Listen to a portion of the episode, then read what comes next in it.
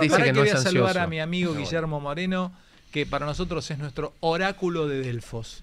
Guille, vos sabés que lo que nos decís, nosotros creemos. Mirá, Guillermito, querido, hermano, ¿dónde estás, Guille? Qué lindo bulo, hermano. Estoy- en la oficina del primer candidato a diputado nacional por la provincia de Buenos Aires, que es el secretario general del SOIVA, Sindicato de la Industria de Obreros del Vidrio. El compañero Horacio Valdés, gran dirigente sindical, y me prestó, Muy bien. tuvimos un almuerzo tarde, y me prestó su oficina porque no tenía tiempo de llegar a la mía, y gentilmente estoy en la oficina de un secretario general de un sindicato nacional. Escúchame, ¿sigue siendo el vidrio, sigue siendo el vidrio, el, el- el lugar del vidrio sigue siendo Verazategui? Claro, acá te dice que sí. En cualquier momento te viene a saludar. Si querés dar la vuelta y te Sí, dale, lo saludo. Dale, a ver que Mi te amigo Valdés saludar. ahí, a ver, saludamos a Valdés. Ah, va, mirá. ¿Está Valdés ahí? Acá está, mirá. Acá está la cámara, así que ahí te va, ahí te ves. Agachate más, ven, sentate acá. A ver. ¿Cómo andás, Bueno, Valdés? ¿Qué haces, hermano? un gusto verte. hermano. Igualmente, capo. Un ¿Cómo andás? Escuchame, ¿qué sos el secretario de los vidrieros? ¿Cómo sería eso? Secretario de todos los vidrieros del país. ¿Y en qué con...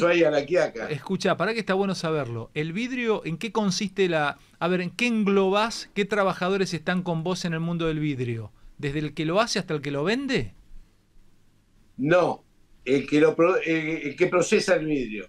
O hacemos el vidrio. Mm. Hacemos el vidrio, composición, hacemos un, un líquido que es el vidrio, lo convertimos en sólido, hacemos tarro, botella, frasco de perfumería, todo lo que te puedas imaginar. Sí. Y por otro lado, hacemos ventana doble vidriado, triple vidriado. Todo, todo el mundo tiene una casa que tiene ventana. Claro, hermano, contame una cosa. ¿cambió algo con el vidrio? Porque el vidrio es este es un invento medieval o, o antes incluso. ¿Cambió algo desde o, o sigue con la misma la misma fórmula? No, claro, se ha superado, se ha superado ampliamente. Es, es un refractario incomparable, ¿viste? Es un, un refractario que, que no permite competencias de ningún tipo. Transparente, eh, es- el vidrio tiene la particularidad de que es refractario y contiene eh, el, el frío de adentro o el calor de, de afuera, ¿viste? Escuchame, ¿y Es cuánto, ¿y cuánto hace que sos vidriero? ¿Se dice vidriero? ¿Te puedo decir vidriero? Me podés decir vidrio porque tengo 67 años y porque entré a los 18 en esta industria, a la que amo, a la que amo, ¿no? Por supuesto. Mi vocación es ser vidriero. Ujú. Escuchame, ¿y tiene buena industria de vidrio la Argentina? ¿Se producen para muchas fab, para muchas empresas? Ahora sigo con Guille, pero me interesa Sí. también conocerte.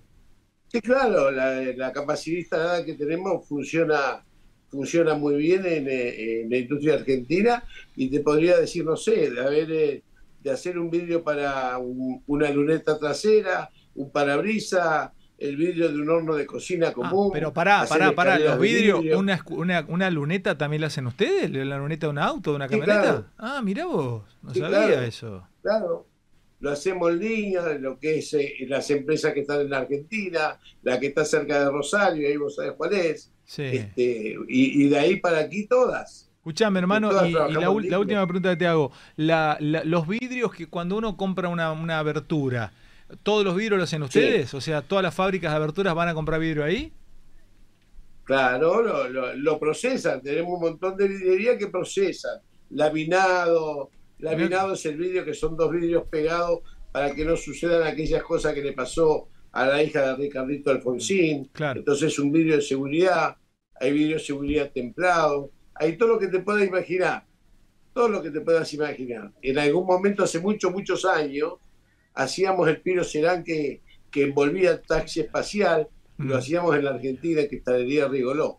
Mirá vos. ¿Escuchaste? Qué locura. No, no, una, una maravilla. Te una mando un abrazo grande y pasame con Guille. Ojalá que algún día te pueda conocer. Igualmente. Chao, hermano mío. Abrazo Chao, grandote querido, te- en cualquier momento, cuando quieran, yo que sea, para tomar un café. Gracias, Y querido. Gran- desarmarte de este tema que esto es maravilloso. Gracias, hermano. Dale. El vidrio. Uno nunca le presta atención, ¿viste? Pero bueno, acá estamos con el maestro Moreno.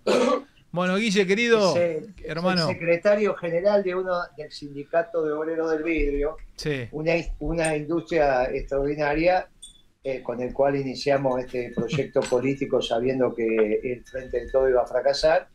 Y él, eh, cuando decidimos, me dice, bueno, voy a ir de diputado, quiero discutir en la Cámara, va a ser el que encabeza la lista de diputados nacionales de principios y valores. Bueno, escúchame, Guille, sabés que nosotros te molestamos porque queremos saber, primero, primera pregunta, ¿hay alguna chance de que no se corra a precio el dólar blue? Te digo por qué, porque vino Heller acá hace tres días y me dijo que eso es dólar ilegal, que es un mercado ilegal y que no tiene nada que ver. Te quiero preguntar, primero, ¿se corre a precio o no tiene nada que ver? Se corre inmediatamente a precio, lo único que puede ordenarlo un poquito a la baja es que tu posición en el mercado no sea relevante. Eh, pero todo, este, hoy los precios ya se van a empezar a hacer a 500. Obviamente vas a tener poco más, un tiempo más, un tiempo menos, pero los precios se van haciendo a 500. O sea, hoy los precios ya se empiezan. Lo que vos viste en Florida, el otro de ayer en los diarios, hoy que ya los precios estaban haciéndose dólar por 500, los precios se van a empezar a hacer a 500. Siempre los precios se hacen al dólar más alto.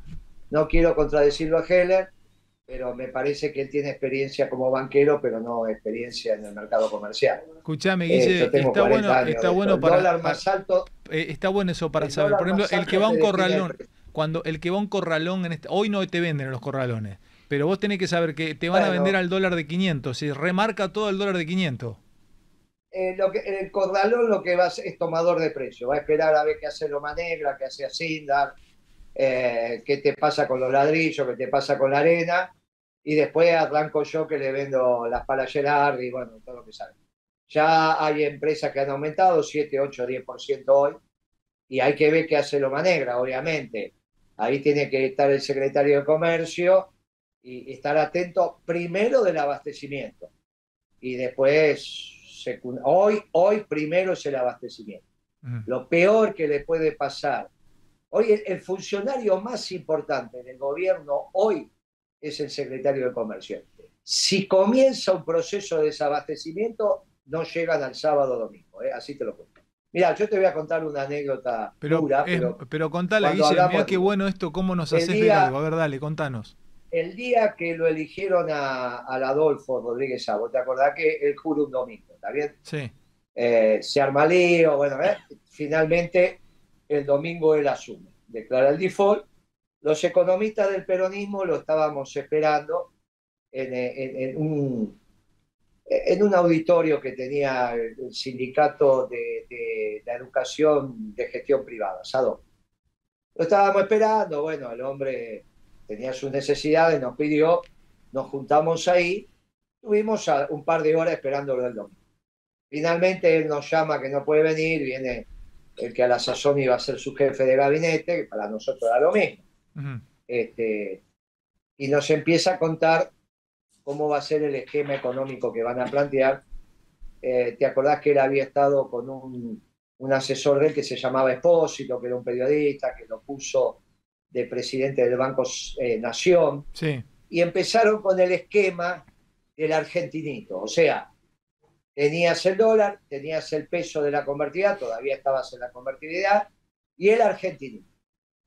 Lo escuchamos, no le dijimos nada, ya era una decisión tomada, eh, y dijimos humildemente entre los economistas del peronismo, eh, difícilmente pueda llegar al sábado, porque si va a empezar a producir un proceso de desabastecimiento, vos no podés tener dos monedas y encima tres y no sabe cuál es el tipo de cambio. Bueno, fue una mala una mala resolución técnica en el 2001 de cómo había que resolver el tema. Bueno, obviamente el sábado se aceleró el desabastecimiento, el sábado se tuvo que ir. Eso lo dijimos ese domingo. Algunos de los economistas que tuvimos en esa reunión están vivos, muchos están muertos por un tema de edad, digamos. Pero acá te están remarcando, Guille, acá no, no hay desabastecimiento, están remarcando, no hay, no hay cartulina para remarcar. Todavía, claro, cuando te, todavía. Pero cuando a vos te empiece el problema de los insumos, si te empieza el problema de los insumos, y te empieza el problema de los repuestos, y te empieza el problema de que no haya precio, por eso el funcionario más clave hoy es el secretario de Comercio. ¿Dónde lo tenés que poner al secretario de Comercio? En el centro del ring. Pero quién es, perdón, Guille, ¿quién es el secretario de Comercio? Tongolini. Ah, Tombolini es el secretario. Oh, mami, también el jugador que ponemos, como poner a, Orsini. Hoy, hoy yo te digo lo que yo hacía y se lo recomiendo. Eh. Yo cuando recreo la Secretaría de Comercio con una situación muchísimo más tranquila que esto, empecé a entrar a las 4 de la mañana. Él tiene que dormir en la Secretaría de Comercio. Por lo menos desde hoy y por una semana que tenga garantizado el abasto de todo el país no el abastecimiento de capital y sí, pero mirá qué dato, mirá, qué dato, dice, pero para, en ejemplos, ¿qué te, dame el ejemplo, vos sos muy práctico para, para pintar una situación. Es muy fácil. ¿Qué, vas a un supermercado y qué no encontrás? Contame, o qué, qué ¿a qué le llamas desabastecimiento? No, no, no, él tiene que garantizar que salen los camiones de las empresas proveedoras de los alimentos y a su vez garantizarle a Molinos que le vayan los insumos.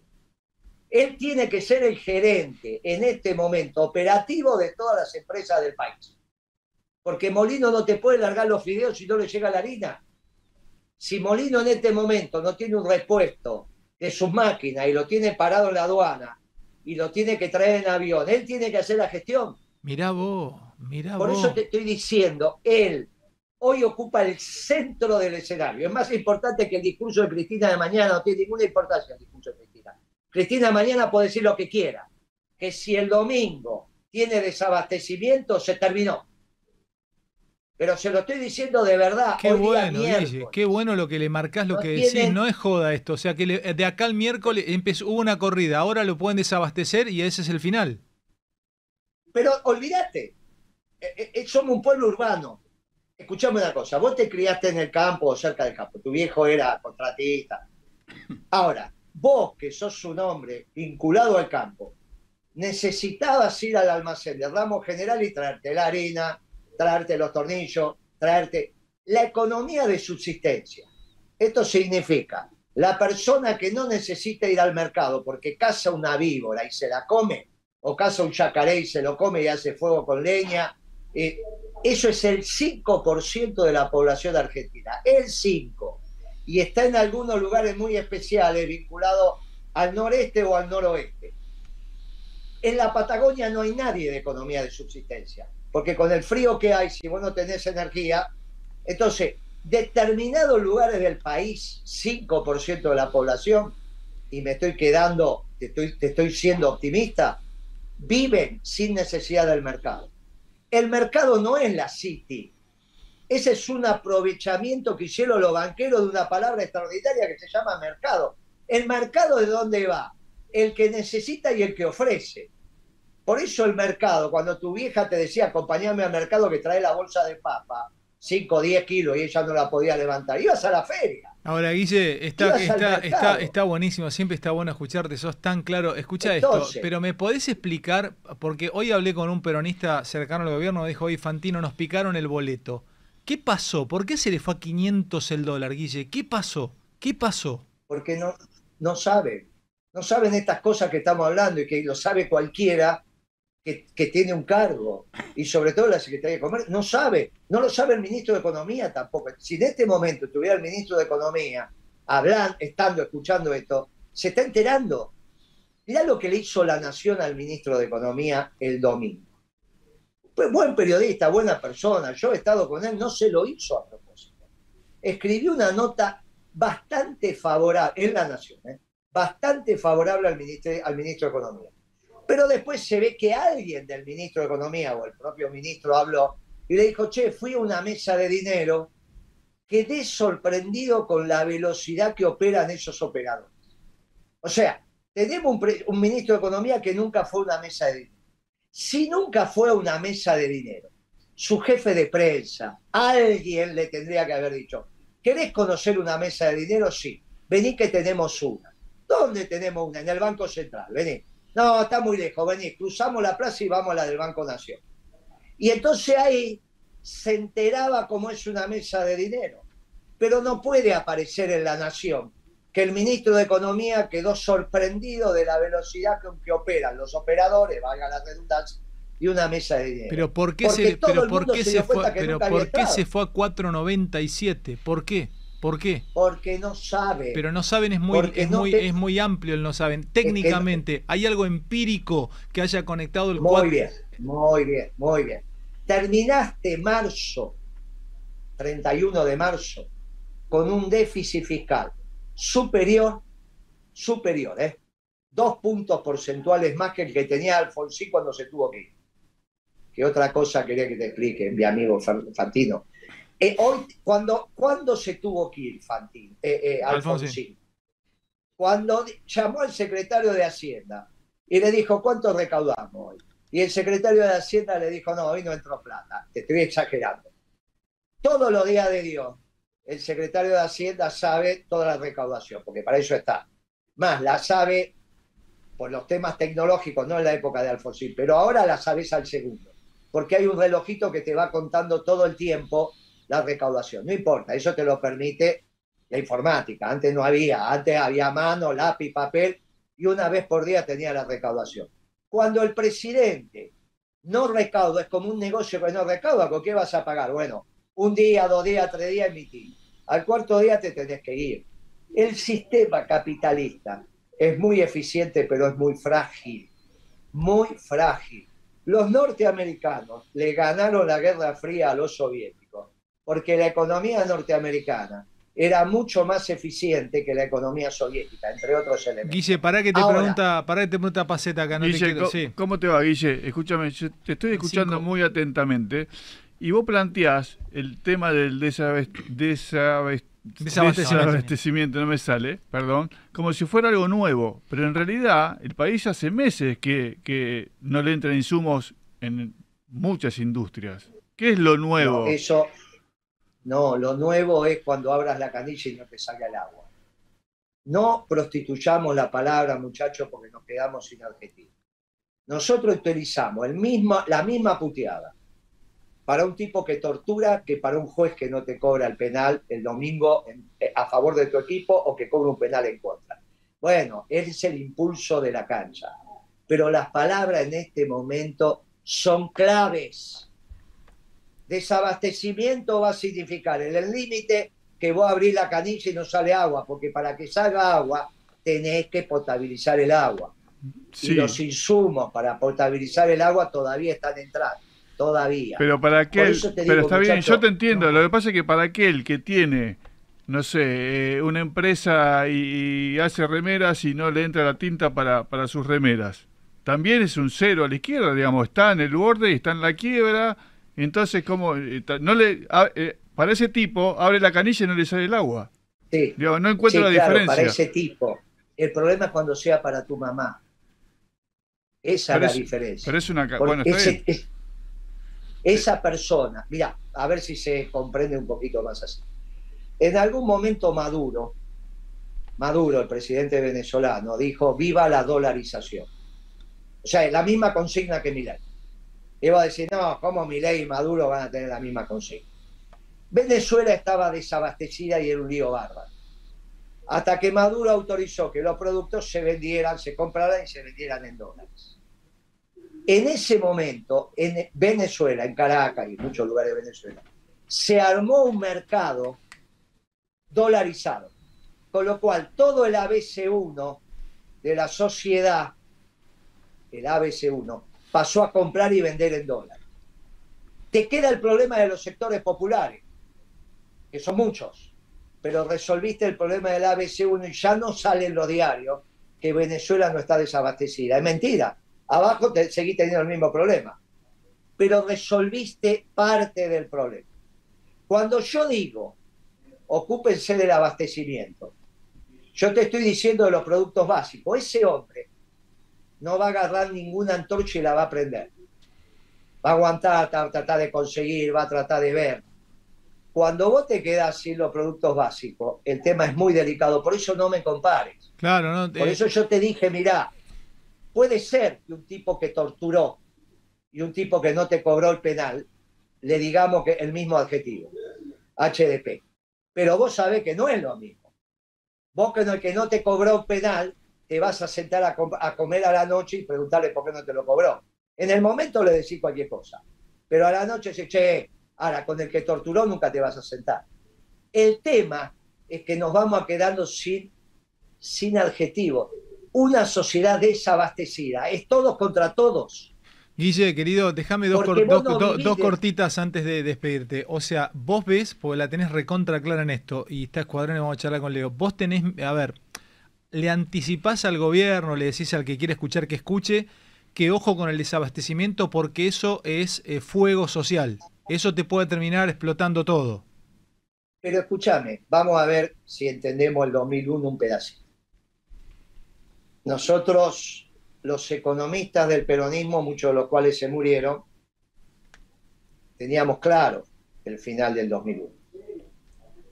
Hicimos las recomendaciones que tenía que hacer. Te aclaro que hace 23 años atrás, obviamente 22 años, yo era un economista joven. Tengo 67 ahora, sí. de hacer cuentas. Entonces, había economistas mayores. ¿Qué nos pasó? ¿Y por qué estábamos tan agradecidos cuando el peronismo pacificó bajo la administración de Dualde, que dijo, vengo a pacificar? Cuando la muchachada, esto es la primera vez que te lo voy a contar en televisión, ¿eh? lo viví y por eso no dormí. Tuvimos casi 15 días los economistas del peronismo sin dormir. Cuando los, muchachos, los muchachos de, la, de lo que en aquel momento era una 1-11-14 muy chica, no la 1-11-14 de ahora, estamos hablando de Avenida La Plata al fondo, ¿está bien? Cuando los muchachos de la 1-11-14 y alguno más saquean el Carrefour de la cancha de San Lorenzo, ¿vos te acordás? Sí. ¿O estaba, ¿Dónde estaba vos? No, yo estaba haciendo más No, pero estaba haciendo más refondo. Me acuerdo que ahí empezó toda la explosión total. Dos días más estaba el sitio, ya, todo. Ya había empezado, no, ya había empezado. Cuando saquean el, el, Carrefour de, de, la cancha de San Lorenzo, donde estaba el viejo gasómetro, eh, Clarín te saca la tapa del supermercado hecho pedazo. ¿Está bien? El problema no es para Carrefour, fue obviamente. Tiene su seguro, lo que puede perder Carrefour no es nada eh, comparado con lo que le vaciaron el supermercado y, y ya está. El problema fue que al otro día no lo reabasteció, lo dejó así. Ese supermercado quedó colapsado. Los muchachos que saquearon tenían víveres para una semana, para 10 días, con suerte, porque ¿cuánto te podés llevar con las manos? ¿Para cuánto te podés llevar? ¿Cuál era el problema? ¿Dónde iban a seguir caminando si no les generabas abastecimiento? ¿Qué iban a comer? Lo único que podían hacer es remontar por Avenida La Plata y llegar a Rivadavia. ¿Se entiende lo que hago? ¿Lo que estoy diciendo? Sí. Muy bien. Bien. Cuando yo hablo de abastecimiento, no importa Estoy hablando de que al pueblo le tienen que llegar los elementos básicos, no si un empresario tiene o no tiene tal insumo. Pero a su vez digo, al empresario que hace fideo no le puede faltar la máquina. Si hay un rulemán que se hace en Bélgica, no, pero si acá estamos, sin ese Guille, Guille, hermano, para, para cerrar esta charla siempre es brillante escucharte y te voy a pedir la última cortita y ya venimos con la nota. Tengo un amigo acá que está escuchando que tiene una empresa de fabricación de remeras y no tiene insumos para la máquina y tiene que cerrar, la fábrica y deja a tres personas sin laburo. Una humilde pyme chiquitita con tres personas, no tiene ni tinta para la impresora remera y se le cagó la máquina. Bueno, muy bien. Para eso el secretario de Comercio se tiene que quedar a dormir ¿Viste? en la Secretaría de Comercio. Escuchame, Guille. Eh, la cortita, la última. ¿Sabés que hay una versión que, bueno, que mañana Cristina puede decir cualquier cosa, pero entre las que podría decir es que podría, versiones, eh, en las, algunos tienen esto, que podría jugar en provincia. ¿Tenés eso vos? Si hay desabastecimiento generalizado, lo que diga Cristina mañana no tiene ninguna importancia. Guille, querido, te no tiene ninguna importancia. te queremos mucho, te mandamos un abrazo enorme, maestro. Entonces, mi recomendación al gobierno. El secretario de Comercio es la, figura más importante hoy. Garantice el abastecimiento de los elementos básicos de la población para que esto no se agudice. El que lo tiene que hacer es él. Tiene que casi dormir en la oficina. Porque también le tiene que decir al Banco Central los pocos dólares que tienen, en qué lo pueden gastar. No sea cuestión que todavía estén importando bien el suntuario. Te mando un abrazo. Y abrazo, Guille, querido. Gracias, hermanito. Bueno, eh, clave, ¿no? Claro lo que nos dijo. Eh, quiero cerrar acá porque eh, dijo esto, que atención, si llega a haber desabastecimiento, se prende fuego todo. Y estamos en mano de Tombolini. Es lo más preocupante. Como decir que tenemos los penales y tenemos un arquero manco. Estamos definiendo la semifinal del Mundial con un arquero manco. Perdió, entró un cocodrilo, le arrancó un brazo y dijo, ni pero tiene hecho los cambios. Te di, pero le falta un brazo, está sangrando, está las arterias al aire. No importa, que ataje con un brazo. Y el otro no, el otro lo tiene acalambrado. Eso es lo que tenemos. Tenemos un secretario de gobierno que este, si fuese un arquero le falta un brazo y el otro lo tiene acalambrado. No sé, atajará con, con las rodillas. Eh, no sé.